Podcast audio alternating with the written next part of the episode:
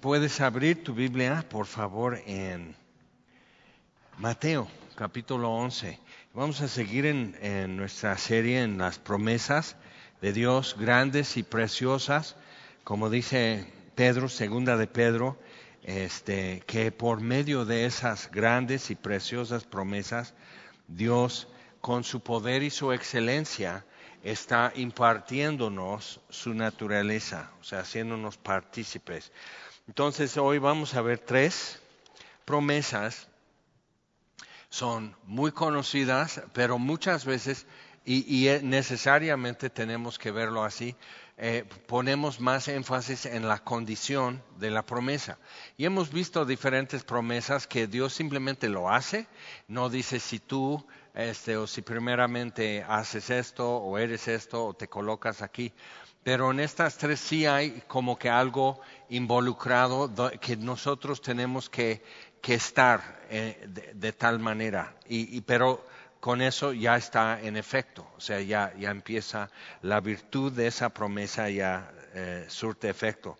Entonces, este, ah, vamos a Mateo 11, versículo 25 Después de Jesús, los ayes que dice sobre ciudades donde él hizo muchos milagros, eh, el sermón del monte, multiplicación del pan, eh, resucitando la hija de Jairo, este, leprosos, ciegos, este, el paralítico fue en Capernaum donde abrieron hoyo en el techo. Entonces, milagros, o sea, que te deben dejar los ojos así y la gente como que con una expectativa y todo, y como que no.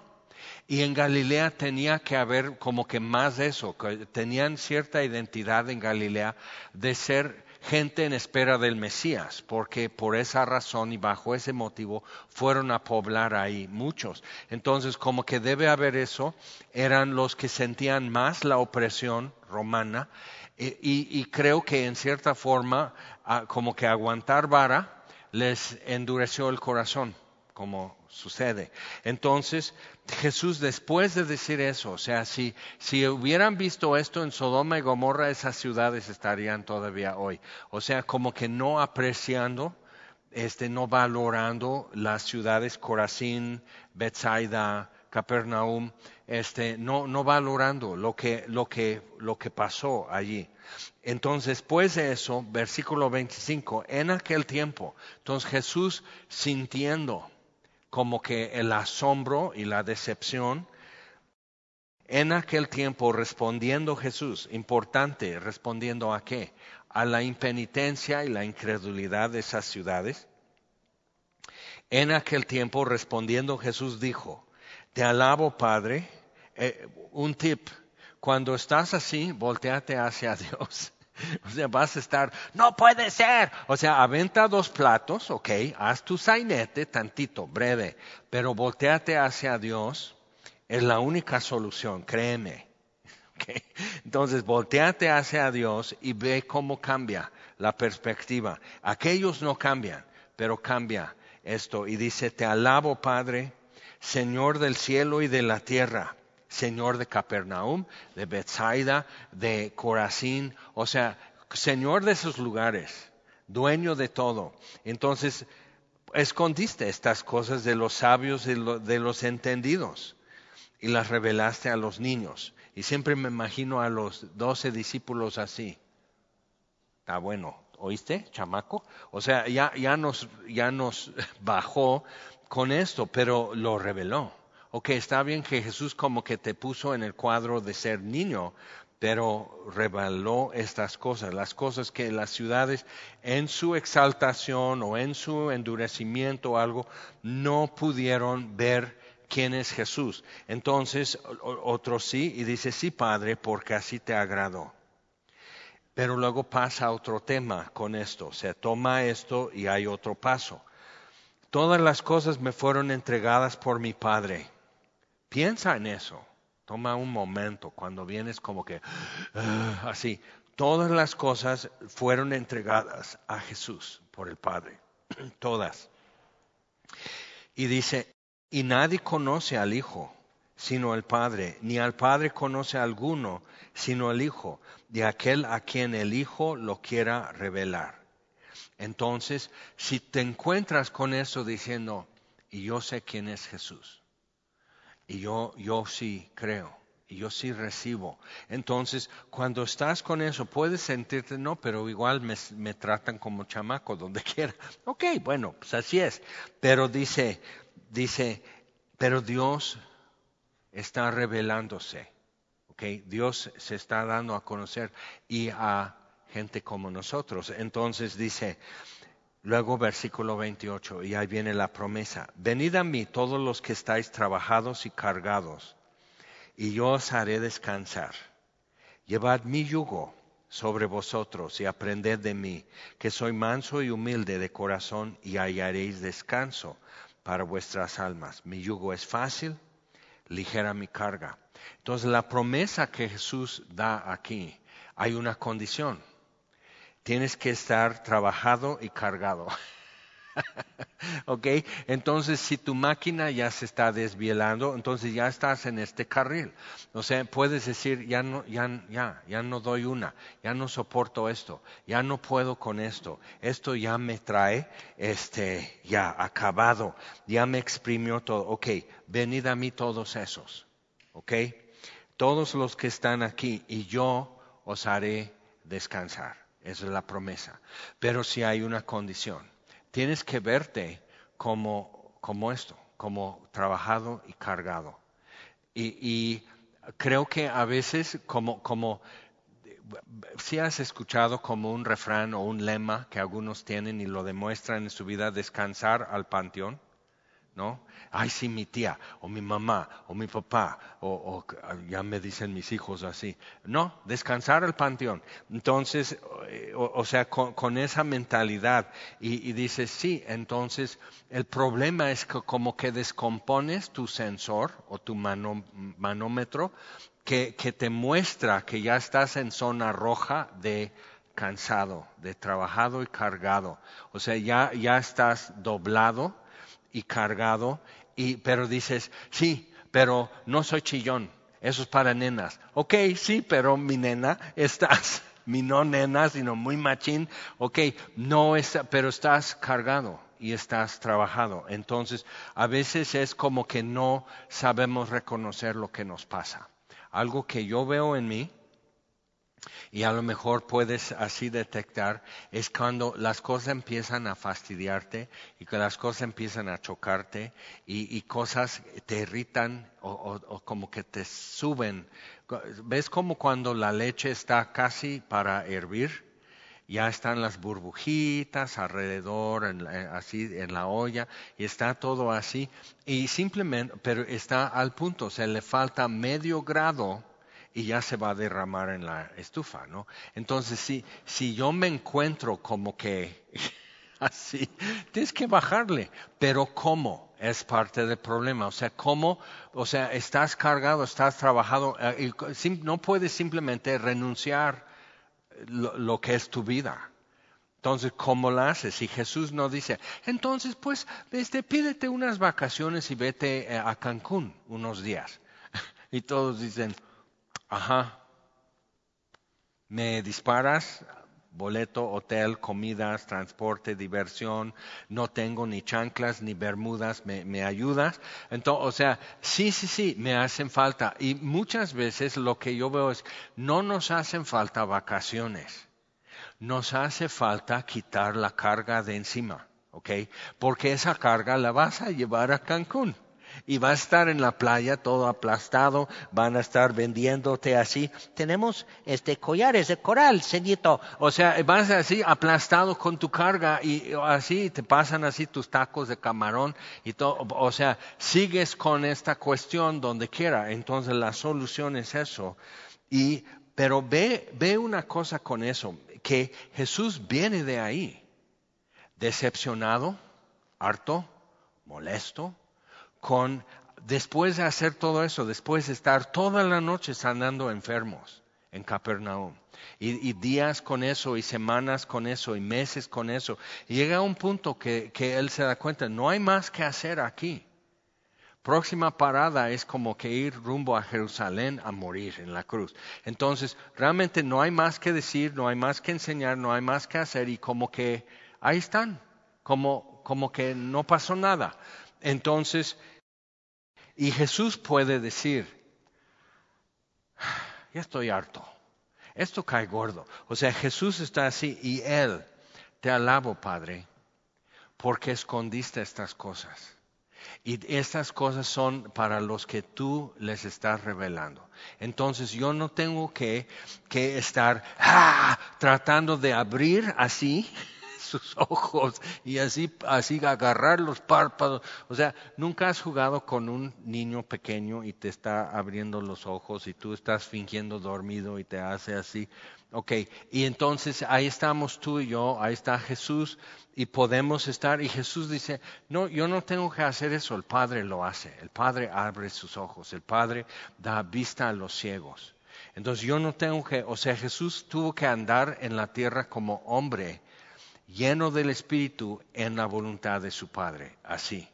Entonces parte de eso era no cargar lo que no era de cargar. Entonces dice, venid a mí todos los que estáis trabajados y cargados, yo os haré descansar. ¿Quién? Él. Y nos hará descansar. Entonces, más que descanso es hacernos descansar.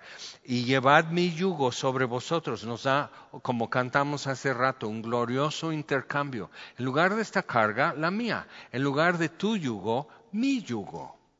O sea, no vas a estar nomás así. Vi un, hermoso video de un caballo blanco y un caballo azabache, negro, negro, negro, brillosos, hermosos, corriendo en la playa. Digo, esos siempre son las películas más bellas acerca de un caballo. Es mejor para mí cuando es con jinete y ves la relación entre el caballo y el jinete, porque eso ya es Adán en Edén o sea, antes de la caída, como que hay toda una voz del Edén diciéndonos, eso es lo que perdimos. Entonces, pero viendo, dices, para esto fue creado este animal, como dicen los árabes, es hijo del viento, el caballo, y el viento del cielo corre entre sus orejas. ¿Ok? Entonces, viendo eso y dije, órale, y así nos queremos imaginar. Si yo con Jesús, yo soy como esos caballos, sin montura, sin nada, corriendo en la playa. Algún día no hay nada que de comer para el caballo en la playa y ni agua de beber, es agua de mar y no hay pasto. Entonces va a tener que salir, como todos, vienes de tus vacaciones en la playa y tienes que regresar y todavía sigue la gotera aquí, sigue esto, siguen los vecinos con su cuestión, o sea, está, está todo eso y cómo lo vas a enfrentar. Entonces Jesús no dice, no, sin yugo te ves así, te vamos a filmar en la playa corriendo. ¡Oh, ¡Qué hermosura! O sea, Jesús no dice, no, te ves, para Jesús te ves muy bien con un yugo, toma el mío y jalamos juntos. Eso es una buena invitación. Entonces a veces yo me encuentro cuando ah, ya me molesta y todo, porque yo ando, quién sabe, jalando qué cosa y cargando qué peso. Necesito insertarme otra vez bajo su yugo, llevar su carga, nada más. Y no, y no puede haber tranza, ¿eh? Entonces, llevad mi yugo sobre vosotros, aprended de mí. Entonces, si hay algo que, que poner atención que soy manso y humilde de corazón, y hallaréis descanso para vuestras almas, simplemente mirando, escuchando a Jesús. Porque mi yugo es fácil y ligera mi carga. Con eso ya tenemos, para cerrar nuestra Biblia, ir a vivir unos días y vernos aquí otra vez el domingo. Pero vamos a San Juan, capítulo 7. Otra promesa, es maravillosa, pero tiene una condición. Y es, una promesa de plenitud y, satisfacción y, plenitud de gozo y de poder y de poder transformar todo alrededor de ti. Está padrísima la promesa, pero tiene una condición. Entonces Juan capítulo 7, versículo 37. La fiesta de tabernáculos era de varios días de recordar y vivían en enramadas en su azotea, en su patio, y muchos todavía así lo celebran. Entonces, o sea, aquí en México es todos al panteón el 2 de noviembre, ellos todos a la azotea una semana y, hacen, acampan o, ponen lonas y si pueden traen alguna rama y es como para decir y enseñar y recordar historia, no leyendas, sino historia a sus hijos que anduvimos años en el desierto y Dios con nosotros y nos dio maná y nos dio agua de la roca y nos llevó a la tierra prometida. Entonces recordar eso, pero entonces mucho era de la gente llegar y llegar y llegar a Jerusalén. Y el último y gran día era la culminación de todo eso, pero tiene que ver con el día de expiación. ¿ok?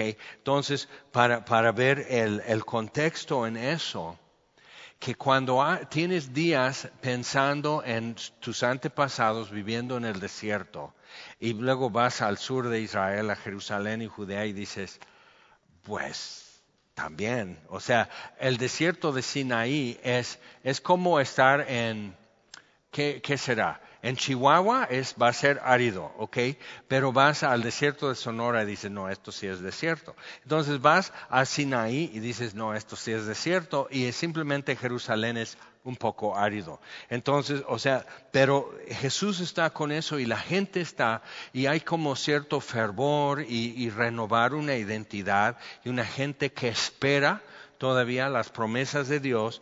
Y el último y gran día de la fiesta Jesús se puso en pie y alzó la voz diciendo, entonces imagina, está en la plaza del templo y gente va y viene y están con eso y, entonces hacen círculos en la plaza abierta, hacían círculos, entonces las, las muchachas entonces tomaban de las manos así, pero una así y una al revés.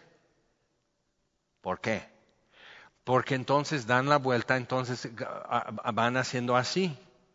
¿Sí? Y se llama la vid, o sea, como, entonces están haciendo eso, entonces, y luego tienen, y cantan al agua, o sea, este, que salió de la roca. Entonces todos, pero los muchachos hacen otro círculo más grande. Entonces las muchachas y, y ellos van en sentido contrario. Entonces una revolución en la juventud, pero, pero es una celebración. Entonces cierran el círculo y hacen esto porque están hablando de cómo brotó el agua y así, y los muchachos nomás están viendo quién tiene más gracia y, y así, y las tías están, vi que estaba, eh, buena familia, hijo. Este, entonces están las yentas, ah, ah, o sea que son las alcahuetas. Entonces están, sí, entonces todo esto está pasando. Es mucha gente, cabían miles en la plaza del templo. Entonces imagina todo eso.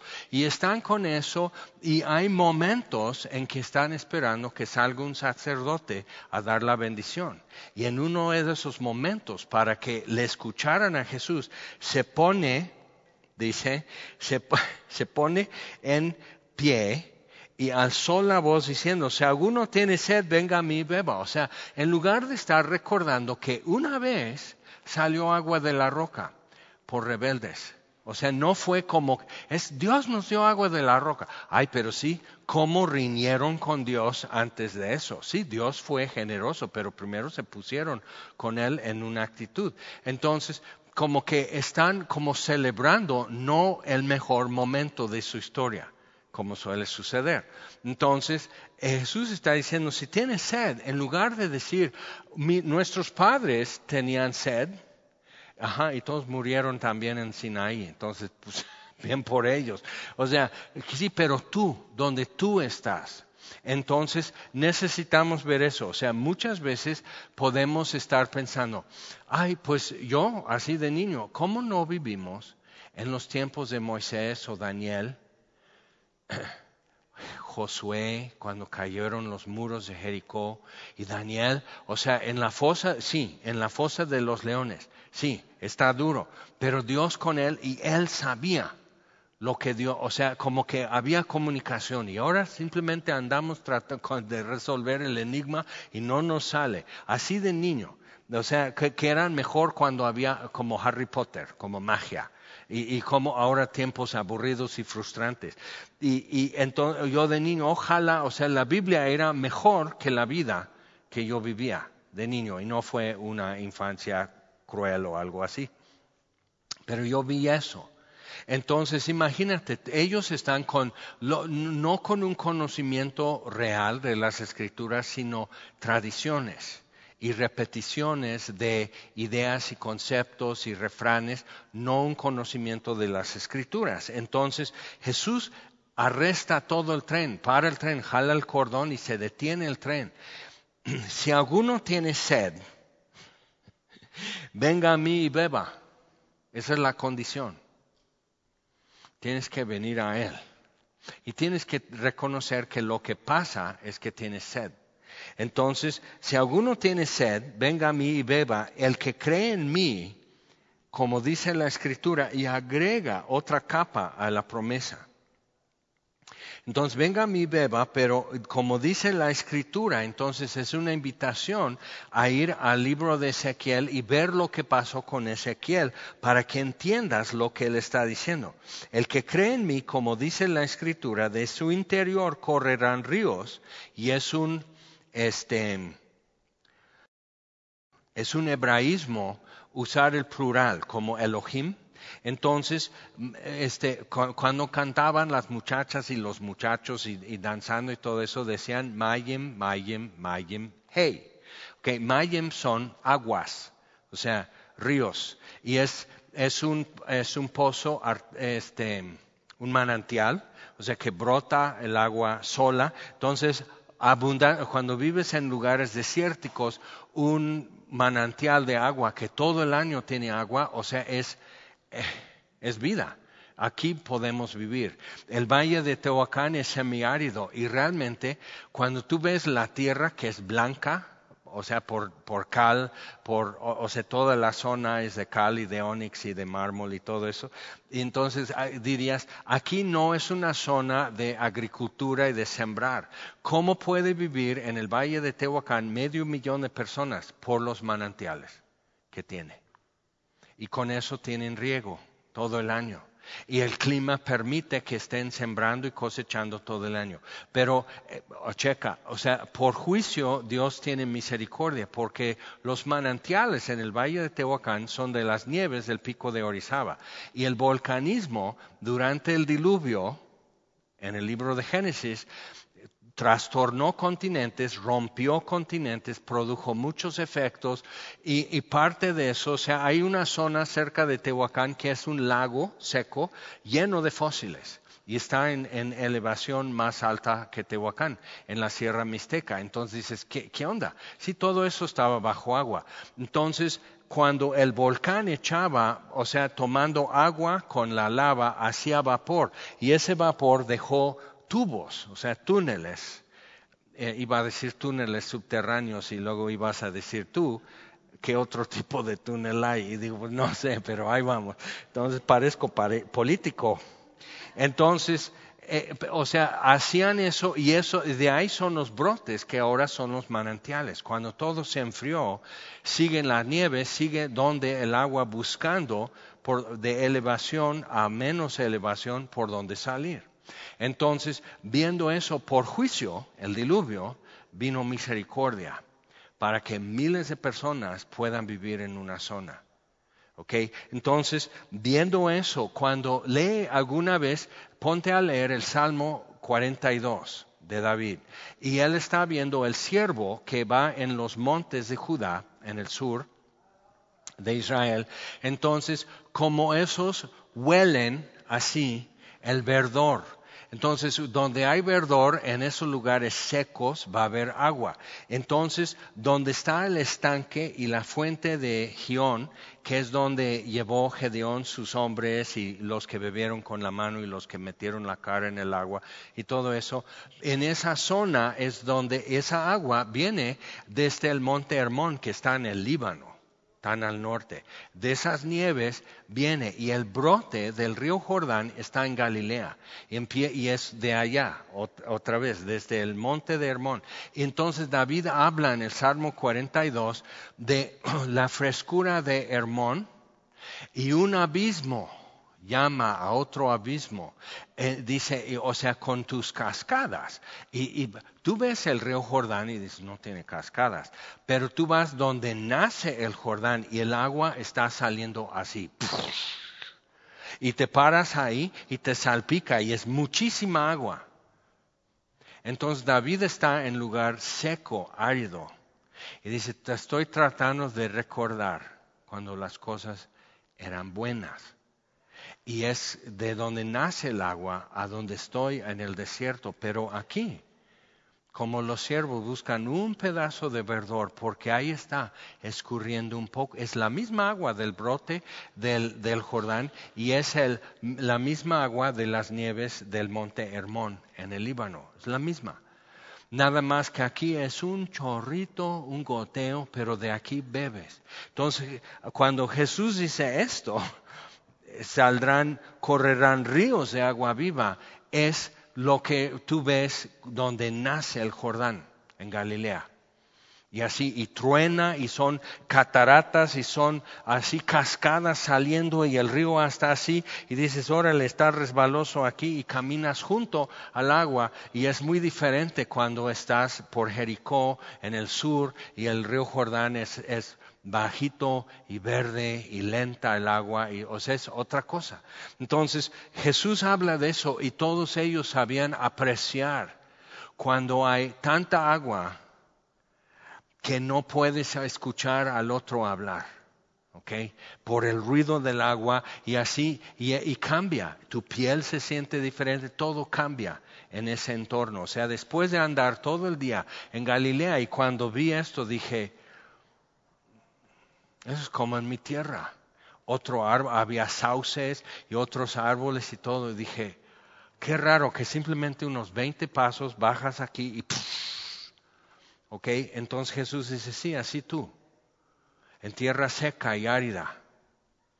Entonces de repente, ríos, plural, sobreabundante agua de su interior correrán ríos de agua viva. Y eso es una referencia a lo que Ezequiel vio que viene debajo del altar en el templo cuando viene el Mesías. Entonces de ahí nace el agua y se hace cada vez más grande el río. De manera que ya tiene que nadar braceando eh, Ezequiel. Ríos, sobreabundancia. Y los que oyeron estaban tratando de imaginar un río así. Y donde llega esa agua, sana el desierto y sana el mar muerto y hay peces. Entonces, viendo eso, y Jesús está diciendo, bueno, ¿tienes sed? Ten, pero no es solo para ti.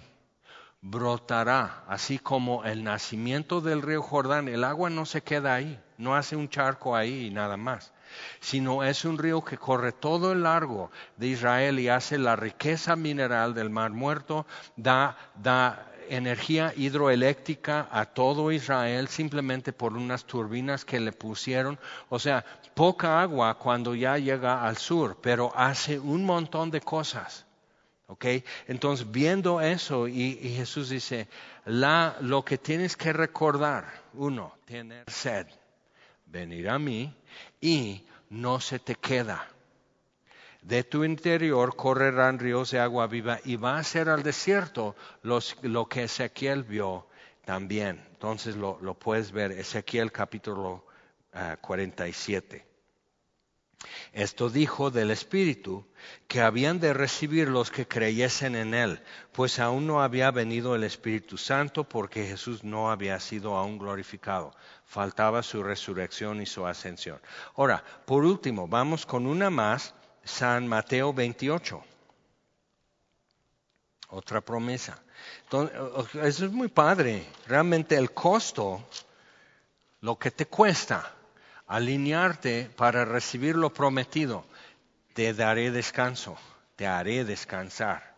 Hallarás descanso para tu alma, pero hay, una condición Tienes que estar cansado. No puedes como tener el, descanso guardado para cuando no. O sea, no es para cuando te canses, sino cuando ya estás cansado. Y tienes que venir en esa condición. También tienes que venir con tu sed No puedes ir a saciar tu sed y luego venir y más quiero el poder del Espíritu, pero no saciar mi sed. Pero ves que una cosa conduce a otra en estos casos. Ahora vamos con Mateo 28.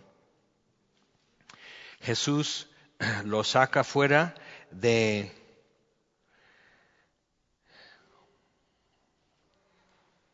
de Jerusalén, en Lucas les da una comisión y aquí da otra, es interesante, y eso en Galilea antes de su ascensión. Y versículo 16, Mateo 28. Pero los once discípulos se fueron a Galilea, al monte donde Jesús les había ordenado. Cuando le vieron, le adoraron, pero algunos dudaban. Interesante. Ah, dudaban que era Él. Yo leyéndolo mil veces digo, dudaban que era Él. Yo creo que más que nada dudaban que, que podían adorarle. Acuérdate, son hombres judíos y no adoras sino a Dios. Entonces, como que todavía hay un choque entre su costumbre y lo que ya saben acerca de Jesús. Entonces algunos están como incómodos. Y ves que Jesús nos dice, no les da todo un discurso para que ya se sientan cómodos, él sigue adelante, tú alcánzame, ¿ok? Entonces entiende eso porque a veces como que nos frustramos porque Dios no se detiene a explicar, sino sigue caminando y yo tengo que agarrar todo y, y alcanzarle y apurarme yo, pero eso es la relación entre maestro y discípulo. Entonces, y Jesús se acercó y les habló diciendo, Toda potestad me es dada parecido, todas las cosas son entregadas a mí por, por, mi Padre. Toda potestad me es dada en el cielo y en la tierra. Entonces no hay límite si Él da permiso. Por tanto, id y haced discípulos a todas las naciones, bautizándolos en el nombre del Padre y del Hijo y del Espíritu Santo, enseñándoles que guarden todas las cosas que os he mandado, y aquí yo estoy con vosotros todos los días hasta el fin del mundo.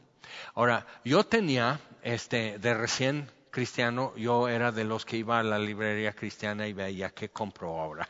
¿okay? Entonces compraba un póster que tú puedes colorear, compraba este, llaveros, ya sabes, o sea, a ver qué hay, cosas cristianas.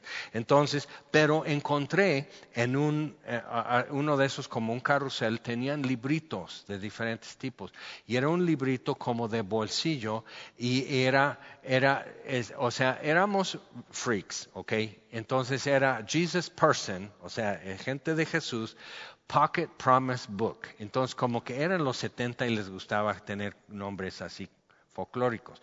Pero era la idea de bolsillo y eran 366, una promesa para cada día del año y uno extra. Entonces, me imagino para cada 29 de febrero cuando surge.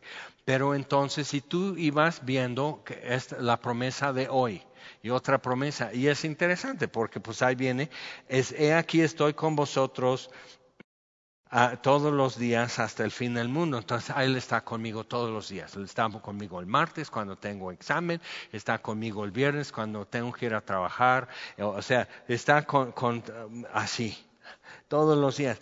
Pero hay una condición y eso es algo como que nos gusta poner en libritos de promesas, la puritita promesa, pero ¿dónde recibo la promesa? O sea, no es simplemente y Dios te, me lo avienta, como en un concierto te, te avientan una playera de, ¿qué será? Coldplay. Entonces, no, no, no, tú tienes que ir y tienes que estar donde te va a alcanzar la promesa. Entonces, ¿qué es, lo, dónde, qué es la condición de saber y sentir y comprobar que Él está conmigo todos los días hasta el fin del mundo. Tengo que ir y hacer discípulos a todas las naciones. Entonces, ¿qué es realmente qué? Seguir a Jesús, andar realmente en sus pasos, hacer las cosas que Él hacía en la tierra y seguir con eso. Todas las cosas me son entregadas por mi Padre. Toda potestad en cielo y tierra es mía. Y entonces, o sea, ¿estás cansado? Sí, entonces ven a mí. Yo te haré descansar, hallarás descanso para tu eh, alma y vas a tener que aprender de mí, pero algo va a suceder. Ahora, intercambio, quita esto y lleva mi carga y ponte mi yugo y vamos a jalar. Entonces estoy con vosotros, toma otra dimensión porque si estoy con él haciendo surcos en el campo, jalando su yugo, llevando su carga, pero haciendo campo y haciendo trabajo y, y preparando una cosecha. Entonces, ¿Quieres sentir eso? ¿Quieres como comprobar? Él está conmigo todos los días. Entonces tienes que colocarte donde Él está trabajando.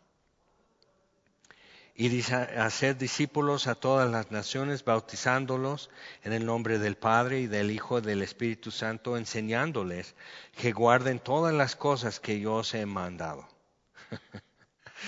es un poco amplio. Antes era simplemente, pues si tienes sed, ven. Si estás cansado, ven. Y ahora es, ponte a hacer todo eso y yo estoy contigo.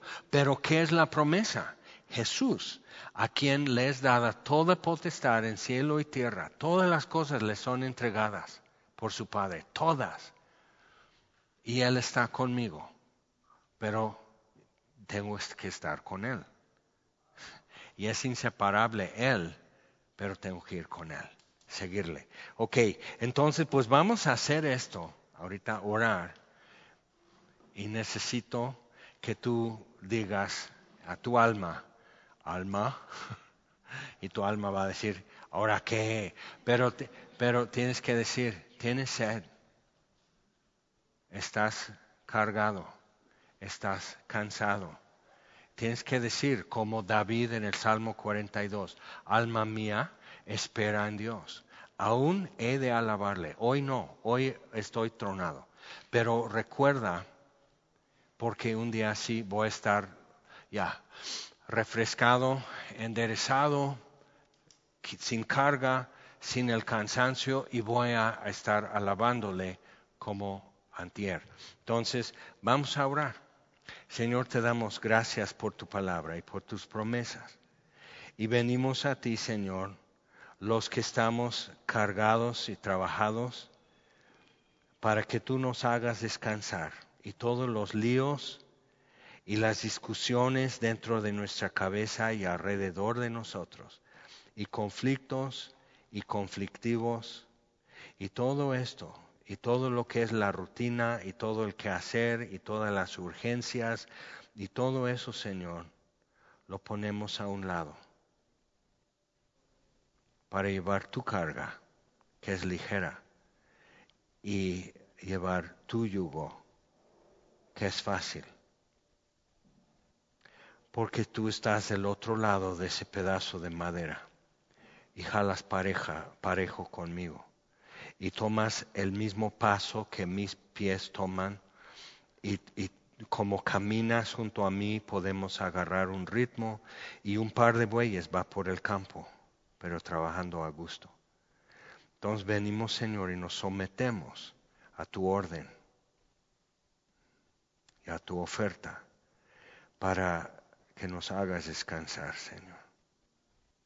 Y los que tenemos sed, venimos a ti, Señor, muy aparte de la fiesta, ya muy aparte de las muchachas y los muchachos y cerrando el ojo y, y cantando al agua y tratando de revivir algo que tenía dos mil años de haber sucedido.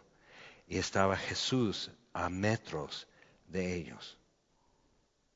Y venimos con nuestra sed y pedimos, Señor, que partas la tierra debajo del altar y la roca y que hagas brotar ese río de agua viva y que sea un río y luego ríos y sobreabundancia de agua y que transformes el desierto. O sea, es mucho más agua de la que yo pueda beber y saciarme. Entonces, Señor, que el río llegue al desierto que llegue al mar muerto y que transforme alrededor. Hay una condición pero sí queremos el poder y queremos saciar nuestra sed y queremos ver lo que sucede en el desierto con tu espíritu. Y Señor, también venimos a ti conscientes de que necesitamos un compañero en camino, uno que siempre está con nosotros, con quien podemos reírnos cuando vemos payasadas en el tráfico, cuando vemos marchantas difíciles y demás, Señor. Necesitamos poder convivir en cada momento y necesitamos la fuerza y el refuerzo y el respaldo y el amparo de tu presencia, Señor. Y andando como entre gente de otra lengua y otras ideas, que no está parando una oreja para ver si hoy es el día de la trompeta. Y andando en eso y con otro ritmo y otro rumbo, pero caminamos en las mismas calles y tenemos cosas que hacer y nos encontramos en las mismas filas, en comprando el mismo jitomate. Y Señor, entre todo eso, necesitamos vernos haciendo lo que tú haces y encontrar que tú estás con nosotros todos los días. Toda potestad es tuya en cielo y tierra. Y queremos pararnos donde eso es evidente y es donde tú estás trabajando. Entonces, Señor, danos estas cosas que tanto nos hacen falta, por nuestra sed, por nuestro cansancio y por lo que pasa en las naciones alrededor, todo alrededor de nosotros, Señor. ¿Dónde está Jesús en mi vida trabajando? ¿Dónde tengo que pararme? ¿En qué esquina? ¿En qué carril debo estar corriendo? para encontrar que estoy donde Jesús está trabajando. Señor, muéstranos eso y apaga nuestra sed. Y te lo pedimos en el nombre de Jesús. Amén. Señor les bendiga.